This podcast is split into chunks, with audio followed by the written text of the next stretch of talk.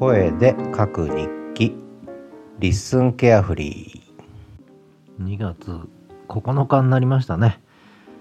さすがに札幌寒いんでちょっと鼻がジュルジュルで、えー、聞き取りにくいかもしれません、えー、BGM が大きいということなので BGM をちょっと抑えてみたいと思います。今回からね、えー、今日の LISTEN carefree 声で書く日記は LISTEN の良いところとまだまだ続く4象限と熟練するベッドメイキングと Airbnb はすごいぞという話というタイトルにしました、えー、ちょっと今週1週間結構配信しましたね私ね、えー、で昨日はあ一昨日昨日とやったのが LISTEN の良いところということでやっぱりちょっと LISTEN えー、1サイクル目が年内に終わり2サイクル目がまた速いスピードで動いてましてこれが面白すぎてでちょっとやっぱり LISTEN の良いところをまとめておこうということでノート記事にまとめたというまあそんな話ですね。もうこれあちこちで喋ったんでもうこれ以上繰り返しませんけれども結構よく書けたと自己満足してるんで、えー、ぜひ見てください。これねノートの方で全文読めますので。はい結構うまくまとめたと思うんですがいかがでしょうか？どうなんでしょう？何もリアクションないですけどね。まあいいや。それからあとはまだまだ続く4象限。これちょっと4象限ネタがねハマっちゃいました。あの次から次へと4証言ネタが、えー、頭に浮かんでしまうという。でこれはねあのなんで4証言が大事かって話をちょっとだけすると結局そのこうやって喋ってる言葉っていうのはこう、まあ、時間で流れていくわけですよね。で消えていくわけですよね。えー、つぶやいては消えていくことの葉なわけですがこれを書き留めると空間になるわけです。平面に書き留めるわけですよ。平面にね。そうすると2次元になるわけ。2次元。で2次元になるから4証言が生まれるんですよねこれね。で音声言語だけだとやっぱ頭の中ではそれやっぱ空間化するのはちょっと限界があって2次元に書き記すからやっぱり4象限が一番原始的な形として出てくるわけですよね。でこことこことこういうふうに位置づくぞっていうこう平面のこう位置位置ですね。これ座標系っていうんですけど。で人間の脳ってのはやっぱり座標系で考えるんですよこれ、えー、脳科学の最新の成果を踏まえれば。だから座標系が脳の中にやっぱり埋め込まれてってでいろんな論理的に考えるっていうのも実はこの座標系で考えてるんですよね。A と B と C と D とあってそのつながりをこうこうなんだ空間的に位置づけで考えるっていうねそういうことが起きる。でこれが音声言語だとそういう発想にならないわけねだから音声言語だけ聞いてると論理的な思考っていうのはあんまり身につかないっていうことなんですよねこれね。だから論理性とか抽象的な言語とかあるいはそのなんだあいろんな、まあ、科学の進化とかねいうことが起きてきたいろんな学問の進化が起きてきたのはやっぱりこのこういう書き記す言葉が生まれてそこにこう座標的な思考が生まれたことで論理とか抽象性って生まれてきたんですよね。で実は「言葉の本質」っていう本があるんだけどあそこではそのなぜじゃあオノマトペから抽象的な思考に飛躍したのかっていうことはまだ分かりませんって書いたんだけどこれはやっぱ初期言語ですよ。書かれた文字との関係、えー、ですよ。抽象的な思考があるいは抽象的な言語が発達したのはね。と私は思っているわけですね。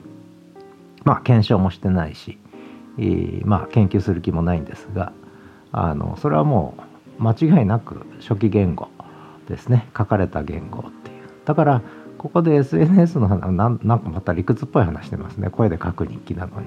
もう最近脳みそがそっちに動いちゃって。だから結局 その今文字と音声が同時配信できるようになったっていいんだけどでリスンが文字起こしできるってのもいいんだけど結局これ文字で視覚的に見えるっていうことがとても重要なんですよね。実はね。うん。でこれ面白いのは音声で聞く人と文字で読む人って分かれてくるわけねこれね。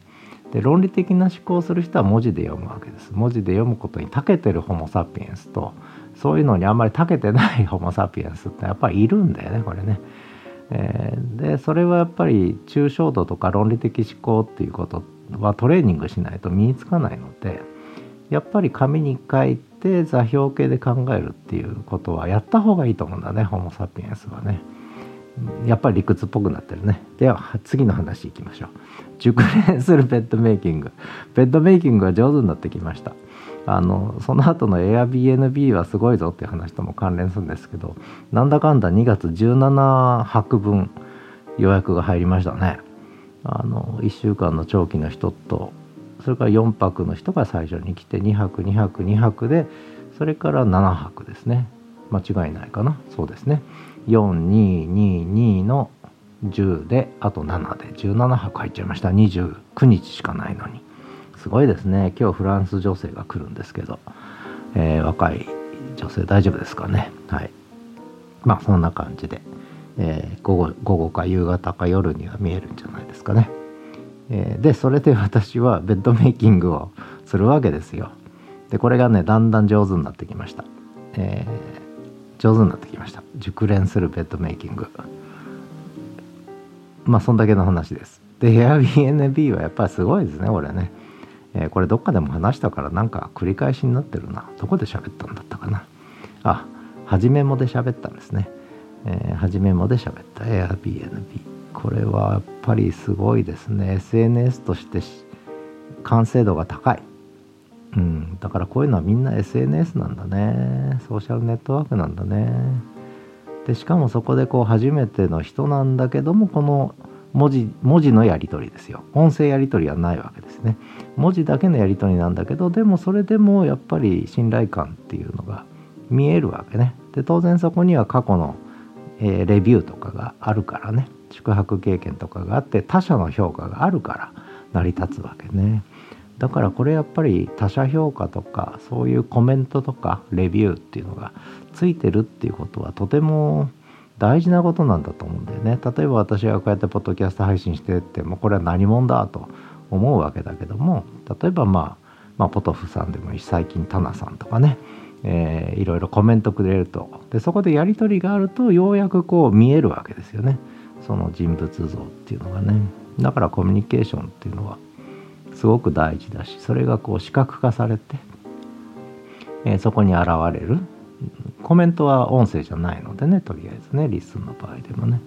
だけどそこに文字情報で視覚化されて見れるとこうある程度こう座標系が見えてきて、えー、人間関係も多少見えてきてこれが何だろうね何かのこう信頼につながるというそんな構造があるんじゃないかななんてね思ったりして何の話してんだか例によって分かんなくなってきましたね、えー、そんな札幌は今日はちょっとだけ風が吹いててえー、これで金曜日ですからあと明日明後日で、えー、雪祭りも雪祭りも終わりということなんですけどすすきのはだいぶにぎわってるみたいですけどね。私は出かけませんけどもう東一郎君と近所の公園を、え、散歩してると。いう感じで終わってますね。はい。もうそんなとこかな。とりあえずあとはないね。もうお客さんはとにかく今日はフランス人の女性の方日本に住んでる方なんで日本語もちょっと喋れるって言ってましたけど。であとはイギリスの男性のこれも若い方ですよね。でそれからちょっとえー、っと民族的にはアジア系の人なんだけど国籍はドイツの方なのかな。これも男性ですけどね、えー、7泊されるということで。ありがたいですね。これで今月はありがたいです。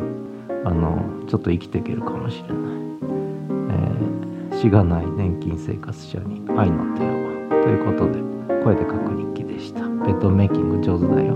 ではまた。